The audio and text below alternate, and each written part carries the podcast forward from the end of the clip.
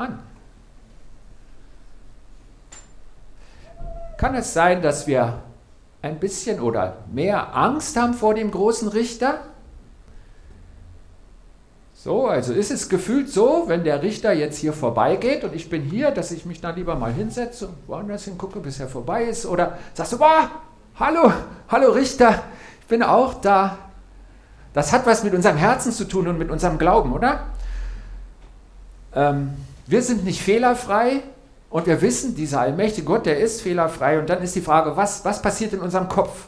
Und ich freue mich total über das erste Lied im Lobpreisblock, was wir gesungen haben wo wir gesungen haben, dass der Tod alle Macht über mich verloren hat, als Jesus am Kreuz starb. Und ich glaube, da haben wir was ganz Wichtiges gesungen, was, was zwischen uns und dem, dem Richter passiert ist. Also dein Anwalt, Jesus, hat sich um die ganze Anklage gegen dich gekümmert. Und zwar am Kreuz. Er hat das gemacht. Und er hat alles erledigt und das dem Richter mitgeteilt. Ich glaube, dass wir noch eines Tages vor dem Richterstuhl stehen werden, aber der Richter hat sich schon festgelegt, er hat gesagt, also Jesus, nachdem ich auf dich sehe und was du getan hast, da ist der Carsten ein freier Mann und jetzt kannst du deinen Namen einsetzen, wie auch immer du heißt. Es ist gut vor Gott und du bist eine freie Frau, ein freier Mann. Wenn er vor Gericht kommt, werde ich auf seinen Anwalt sehen und die Taten dieses Anwalts und Carsten freisprechen. Wenn ich jetzt den Richter auf der Straße treffe, muss ich keine Angst vor ihm haben, denn er hat sich festgelegt. Carsten ist ein freier Mann und du auch, wenn du an Jesus glaubst. Ich kann ihm freundlich und dankbar zulächeln und mich freuen, dass ich ihn treffe und dass es so einen Richter gibt. Ich betone das so, weil Gott hat manchmal Mühe mit unseren Gottesbildern. Und man sagt, die Leiter sind einsame Leute. Ja, und dann wissen wir, wie groß Gott ist und das ist gut, dass wir das wissen. Er ist ja nicht unser Kumpel auf unserer Ebene, ne? Und er wollte aber nicht einsam sein. Er hat gesagt, ich räume das alles weg, denn du gehörst zu meiner Familie. Du bist interner Kreis. Du bist mein Sohn, meine Tochter. Das ist Gottes Idee und es ist gut, wenn es auch unsere Idee ist. So ist es zwischen dir und Gott, wenn du an Jesus glaubst. Du brauchst keine Angst vor dem Richter zu haben. Er ist freundlich. In Jesus steht er auf deiner Seite. Und ich, ich, ich spreche das so deutlich aus, weil wir den Anlass haben. Wir reden heute über Daniel und ich, ich wünsche dir, dass du das glaubst, dass du das bewegst. Und wenn du merkst, dass das ein Wunderpunkt in deiner Beziehung zu Gott ist, dann, ich glaube, die Wahrheit macht uns frei. Dann halt er die Wahrheit vor dein Auge. Dass du freigesprochen bist durch den Tod Jesu am Kreuz. Und das ist ja, es gibt einen Richter, ja, er ist groß, er ist allmächtig und unfehlbar und du bist es nicht. Aber Jesus hat alles gelöst und du gehörst zur Familie dieses Richters. Ich finde das klasse und deswegen ist Gott der Richter Daniel auch ein schöner Name. Und wir schauen heute mal rein, was, wir so, was der Daniel so erlebt hat, der in der Bibel. Und ähm, da müssen wir ein bisschen so also, ich habe ja mal Geografie studiert, ich liebe Landkarten. Und ähm, die Situation ist so, Moment, wir gucken mal, hier so irgendwo müsste eigentlich Jerusalem sein. Und da gab es ganz viele kleine Staaten. Da gab es die Philister, dann gab es das Südreich Juda, das Nordreich Israel, dann waren da noch so Stadtstaaten, Sidon, Tyrus, Syrien, hier mit Damaskus war auch ein kleines Land. Da war so eine ganze Gruppe. Nach da ging es zu den Ammonitern und anderen Völkern. Und dann gab es immer einen ganz großen im Süden, Ägypten und ein großes Reich im Norden. Das waren zuerst die Assyrer, hier mit Assur als Hauptstadt. Und für die kleinen Le Länder war das so, wenn die zwei Großen ungefähr gleich stark waren, dann war alles gut. Dann hat immer der eine darauf aufgepasst, dass der andere sich die Kleinen nicht kassiert. Und wenn einer stärker wurde, dann wurde es schwierig. Und so ist das Nordreich von Israel kassiert worden von den Assyrern. Und Judah hat noch überlebt und dann ging die Zeit weiter und dann gab es da oben äh, Umwälzungen. Ein kleiner Teil ist abgefallen von den Assyrern und wurde immer stärker, die Babylonier um Babylon. Und Daniel, der ist in der Zeit, wo die richtig stark wurden. Und dann der Kronprinz, der Nebukadnezar, der ist hier rumgezogen und hat gesagt, ich muss mal die Syrer bestrafen, die, die folgen mir nicht mehr richtig. Und dann gibt es ja da noch dieses Judah, das ist immer noch unabhängig. Und dann kam der angerutscht. Und das ist die Situation vom jungen Daniel, der war vielleicht 14 oder 15 oder so. Und wir hören einfach mal rein in den Text Daniel 1. Im dritten Regierungsjahr des Königs Joachim von Juda, das war ein schwacher König, zog der babylonische König Nebukadnezar vor Jerusalem und bedrängte die Stadt. Der Herr gab König Joachim in die Gewalt Nebukadnezars und ließ auch einen Teil der Tempelgeräte in seine Hand fallen. Nebukadnezar brachte sie ins Land China, das ist die babylonische Ebene zwischen den zwei Flüssen, brachte sie ins Land China und ließ sie in der Schatzkammer im Tempel seines Gottes aufbewahren. Die heiligen Geräte des Gottes der Juden in einem Götzentempel. Seinem obersten Hofbeamten Aschpenas befahl er, einige junge Israeliten aus dem Königshaus und den vornehmen Familien auszusuchen. Die jungen Männer müssen gesund sein und gut aussehen, sagte er. Sie müssen gut unterrichtet, klug und begabt sein, denn sie sollen in den Dienst am Königshof treten. Und dann sollen sie in Sprache und Literatur der Chaldäer unterwiesen werden. Das war die Sprache der Babylonier. Drei Jahre lang sollten die jungen Leute ausgebildet werden und danach in den Dienst des Königs treten. Der König ordnete an, dass sie von der königlichen Tafel mit Speise und Wein versorgt würden. Das war noch so der beste Teil an den ganzen Anweisungen, wenn ich denke, der hat gut gegessen. Aber der Rest war schon der Hammer.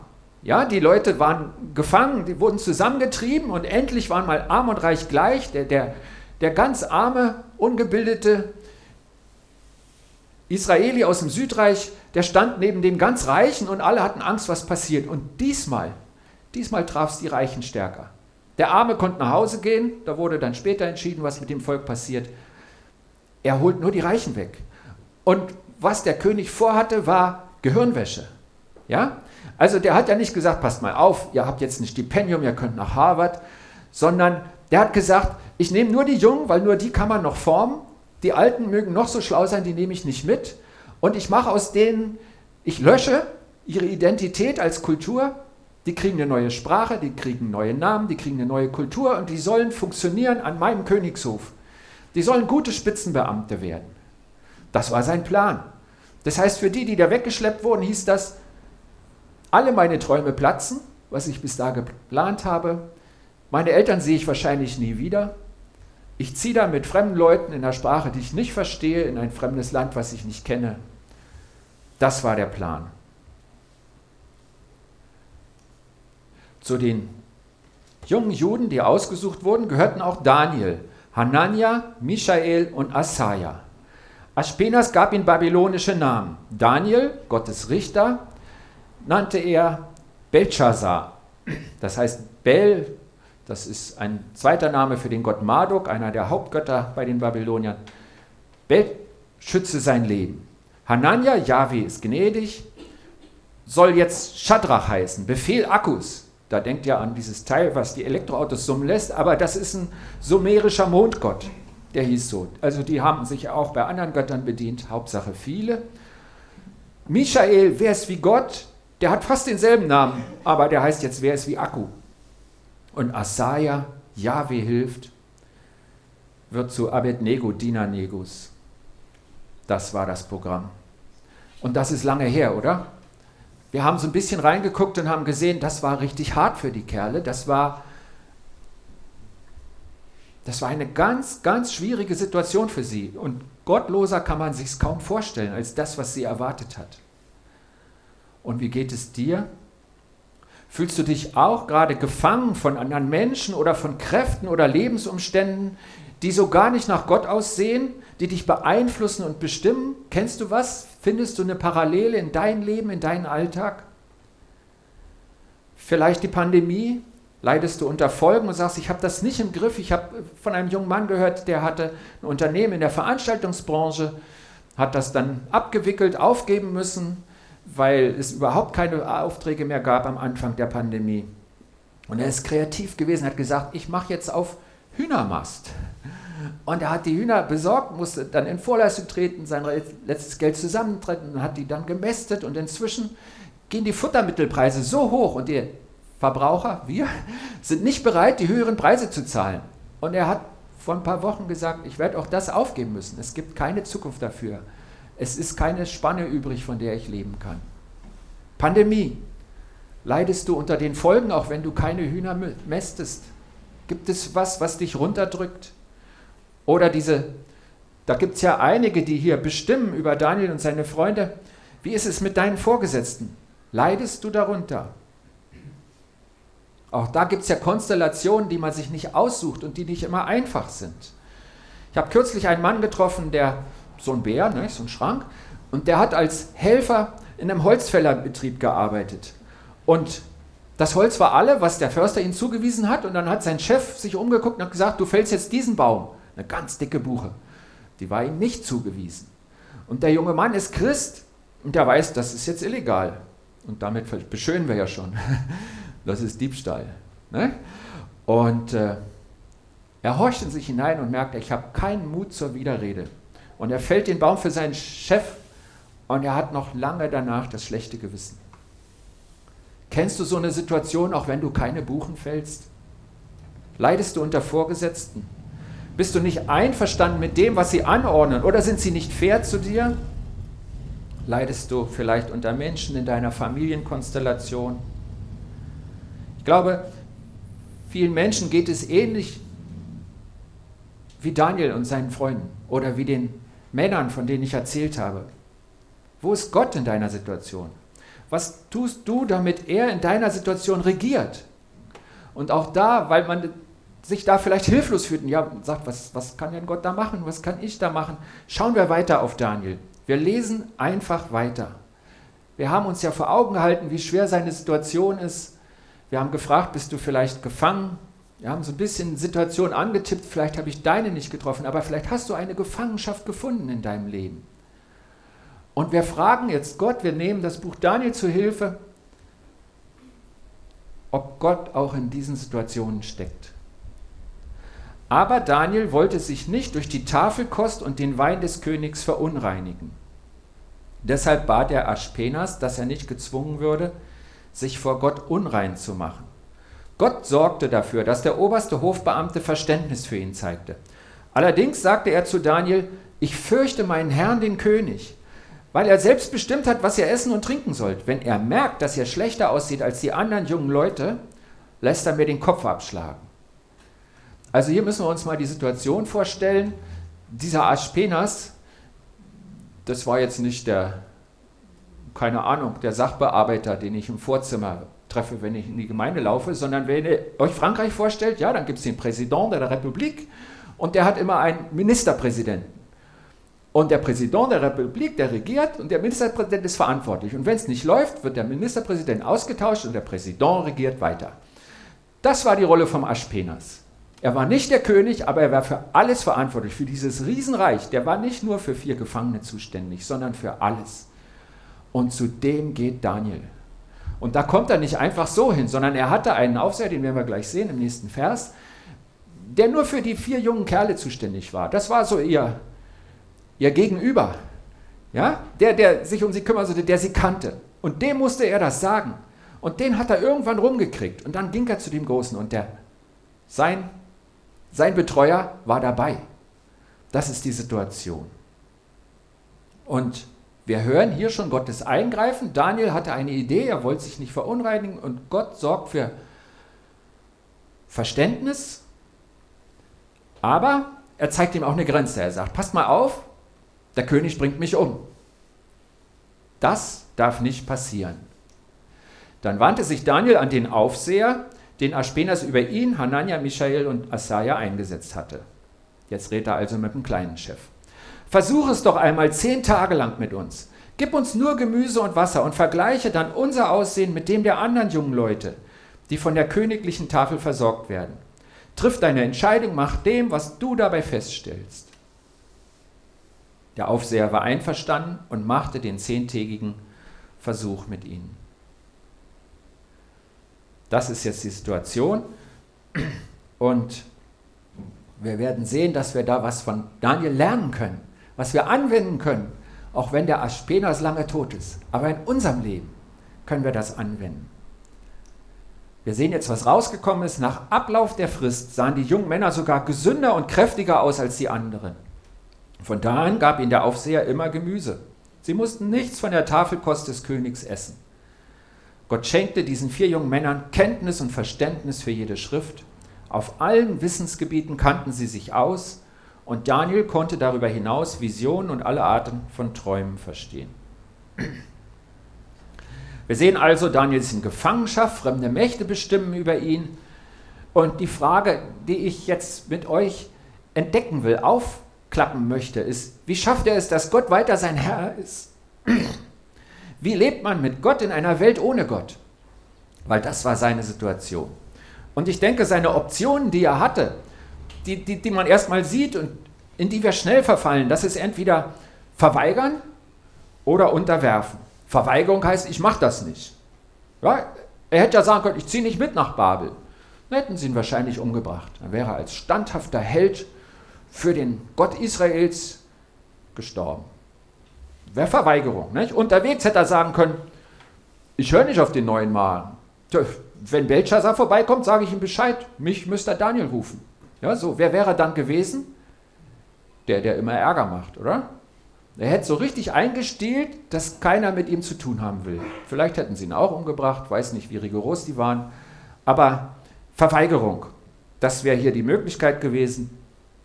Des Königs Essen verweigern.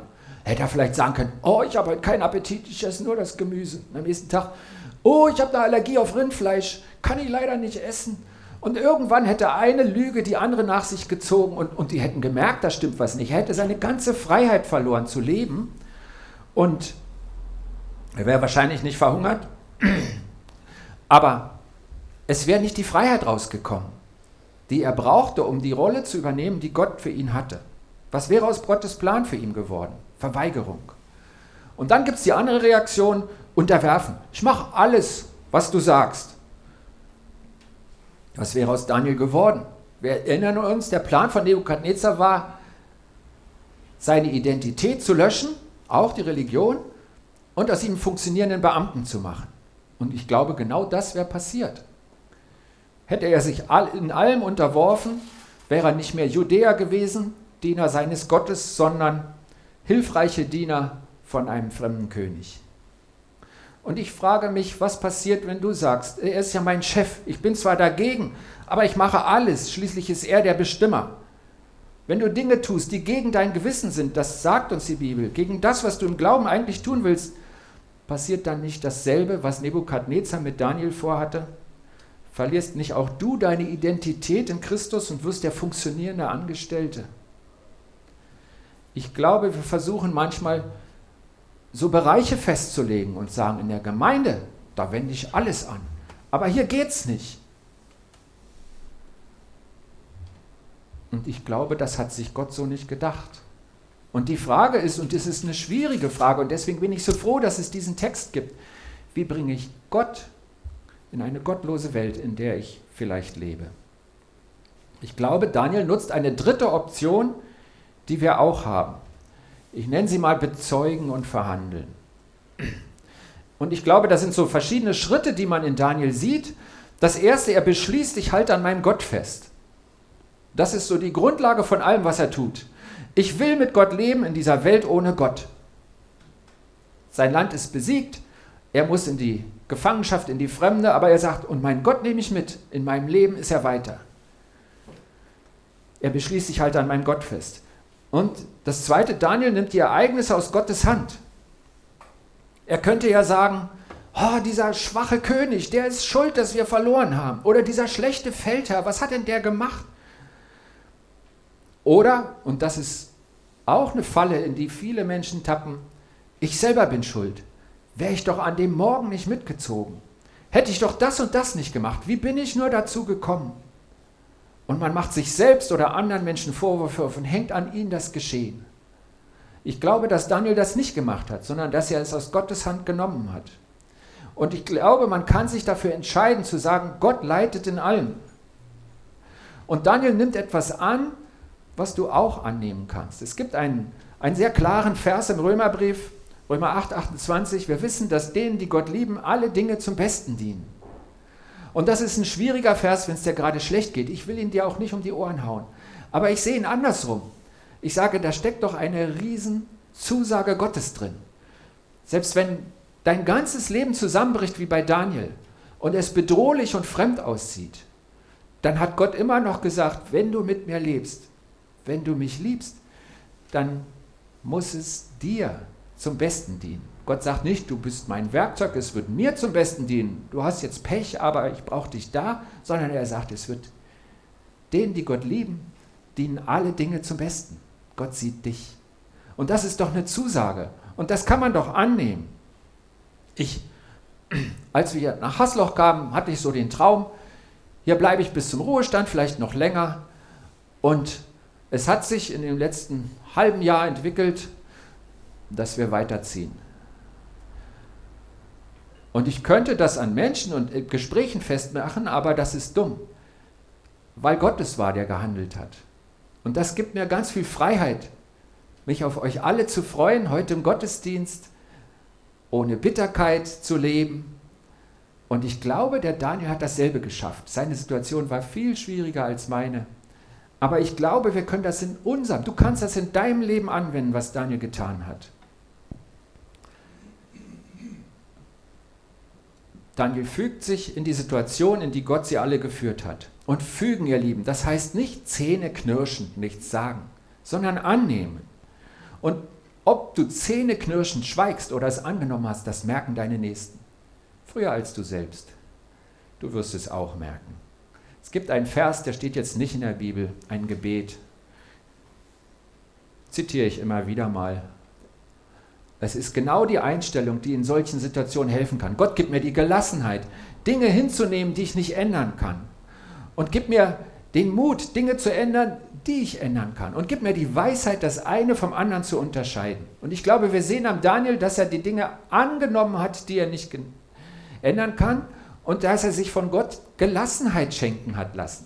Nicht das Zähneknirschen, sondern wenn du sein Leben liest, und das ist spannend, das ist gar nicht so dick, das Buch, aber die ersten sechs Kapitel, ganz viel Action, dann sieht man, dass er im Frieden Gottes lebte und nur so auch ein ganz großer Zeuge sein konnte.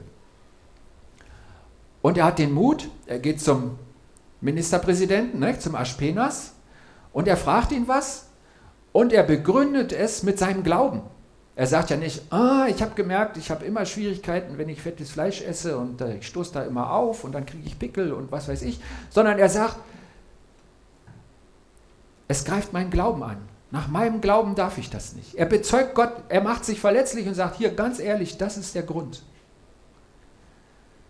Mut, die Dinge anzupacken, die ich ändern kann und die Weisheit, das eine vom anderen zu unterscheiden. Daniel sucht den Weg, Gott in seine Situation zu bringen. Und ich glaube, wenn er die ganze Zeit der Stänkerfritze gewesen wäre, dann wäre sein Gespräch erstens nicht zustande gekommen beim Aspenas und zweitens erfolglos gewesen. Aber er hat auf den Moment gewartet, den Gott ihm geschenkt hat, wo er seinen Glauben ins Spiel brachte. Und ich gucke mal auf das Ergebnis. Wir wissen vom Neuen Testament her, dass wir, wenn wir im im Glauben Gottes essen, dass wir alles essen dürfen, dass wir keine Angst zu haben brauchen. Also ich glaube, es geht hier nicht darum, dass wir endlich den ersten Vegetarier haben, sondern es geht darum, ab dem Moment wurde Daniel und seine Freunde bei jeder Mahlzeit erinnert, ich bin anders als die anderen. Ich lebe zwar in Babylonien, aber ich bin ein Judäer und ich habe einen anderen Gott und deswegen esse ich Gemüse. Und ich glaube, das war eine ganz große Hilfe für ihn, an diesem Gott festzuhalten. Und da kannst du gleich was mitnehmen für dich? Hast du, hast du das eine, was dich erinnert an deinen Gott? Ich habe mich, nachdem ich zum Glauben gekommen war, viele Jahre gegen Gesetzlichkeit gewehrt. Du musst jeden Tag eine halbe Stunde beten, sonst ist der Tag verwirrt. Und ich habe mich dagegen gewehrt und ich glaube fest, dass Gott nicht so gesetzlich ist. Aber viele Dinge, die du dir vornehmen kannst, die helfen dir. Vor weiß ich nicht, vielleicht zehn Jahren, hat Gott mir mal gezeigt, ziehe doch wie Mose deine Schuhe aus, wenn du betest. Und dann knie ich mich hin und ziehe meine Schuhe aus. Das musst du nicht machen, es sei denn, Gott sagt es dir auch. Aber mir hilft es, diesen Moment bewusster zu erleben. Ich trete vor meinen Gott. Eine Hilfe, die ich habe. Und in den, meinem Gebetsleben in den letzten zehn Jahren hat sich viel bewegt. Das liegt nicht daran, dass ich die Schuhe ausziehe, sondern Gott hilft mir, ihn nicht zu vergessen die Sache nicht zur Routine werden zu lassen. Und diese Hilfe hatte Daniel auch mit seinem Gemüse. Wir schauen nochmal, was Daniel hier macht. Er ist nicht der Bestimmer. sondern er bekennt seinen Gott und er überlässt die Entscheidung den Aufsehern, so fühlt sich's für sie an, und in Wirklichkeit entscheidet Gott. Das war ja an der Anfang der Zeit im neuen Jahr. Nicht? Es hätte ja passieren können, in den zehn Tagen kriegt Daniel und seine Freunde, weil das Gemüse nicht gut gewaschen ist, fürchterlich Durchfall. Und dann hätten sie viel schlechter ausgesehen als die anderen und Daniel hätte nichts machen können, oder? Es lag überhaupt nicht in seiner Hand. Daniel hat den Mut, etwas anzupacken, wo er die Lücke sieht und Gott segnet.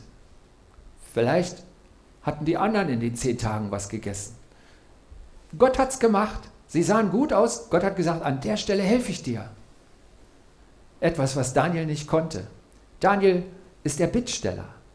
Aber er traut sich was im Glauben und er hat Gottes Segen.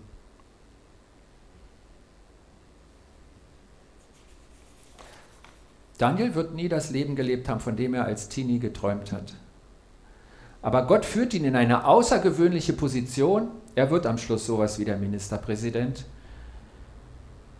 Und an dieser Stelle kann er mit seinem Leben und seinem Glauben den lebendigen Gott bezeugen, in einem großen, gottlosen Land. Und Gott sorgt für Daniel. Wie kann Gott dein Leben leiten? Was tust du dafür, dass du aus der Misere kommst, in der du steckst? Wenn es eine ist, wenn etwas angestoßen wurde heute Morgen. Wie kannst du mit Gott leben, auch in einer Umgebung ohne Gott? Mir ist da ein früherer Freund eingefallen, der war Beamter und saß in einem Zwei-Platz-Büro, so Schreibtisch aneinander geschoben, face to face, und die Mitarbeiterin gegenüber, das lief überhaupt nicht. Es, es, es, klappte wirklich gar nicht. Jedes Missverständnis haben sie aufgegriffen und sie waren sich nicht sympathisch und es war eine Qual, zur Arbeit zu gehen mit diesem Gegenüber. Wahrscheinlich für beide. Und dieser junge Mann, der hat mir erzählt, irgendwann hatte ich die Idee, für die Kollegin zu beten. Und er hat mir freudestrahlend erzählt, du, es ist viel besser geworden. Wir sind noch keine Freunde, aber ich habe Frieden an der Arbeit. Und ich will damit sagen, dass es nicht immer um Ernährung geht. Aber Gott wird mit dir den Weg gehen, damit du deinen Glauben leben kannst. Da, wo du stehst, egal ob die Familienkonstellation schwierig ist oder dein Arbeitsplatz oder was auch immer dich bedrückt. Gott hat für alles eine gute Idee. Und die Frage ist, wie kriegen wir Gott in unser Leben? Ich habe gefragt, wie du heißt, und ich meine damit deine Identität. Was verbindet dich fest mit deinem Gott? Und was tust du, damit dieser Gott das Fundament deines Lebens ist und bleibst? Wo brauchst du Gelassenheit, weil du die Dinge nicht ändern kannst? Wo brauchst du Mut, weil es gefährlich aussieht, aber Gott, der eine Tür öffnet? Wo brauchst du Weisheit? Was ist dir eingefallen? Und ich rate uns allen, dass wir das konkret mit Gott bereden ganz konkret. Und Glauben, manchmal sagt man, da kann man nichts mehr machen, das ist schon so lange so. Ich glaube, so wird Gott nie denken und nie reden. Nimm ihn mit in deinen Alltag. Gott, der allmächtige Richter, kann auch dein Leben verändern. Wir werden jetzt gleich ein Lied singen, das heißt, nimm mein Herz. Und es ist eine gesungene Hingabe, es ist ein ganz tiefer Text. Und ich lade dich ein, wenn es für dich passt, dass du diese Worte bewusst singst und sie deinem Gott sagst. Als Start in die neue Woche, als Punkt mit Gott dein Leben zu gestalten. Ich werde jetzt beten und im Anschluss singen wir das Lied Nimm mein Herz. Jesus, ich danke dir dafür, dass du so gegenwärtig bist und dass du so praktisch bist. Und ich kann der Putin nicht und ein kleiner Chef nicht und meine Familienkonstellation und meine eigenen Nöte Nichts kann dich davon abhalten, mich zu segnen. Und das gilt für uns alle hier. Und ich glaube, dass du der lebendige Gott bist, der wirkt in unser Leben hinein. Und ich danke dir dafür, dass das mit Daniel keine Alltagsfliege war, sondern dass wir es alle mitnehmen können. Du bist der Gott der Gegenwart, der Gott der Kraft und der Gott, der mich sieht. Und dafür danke ich dir.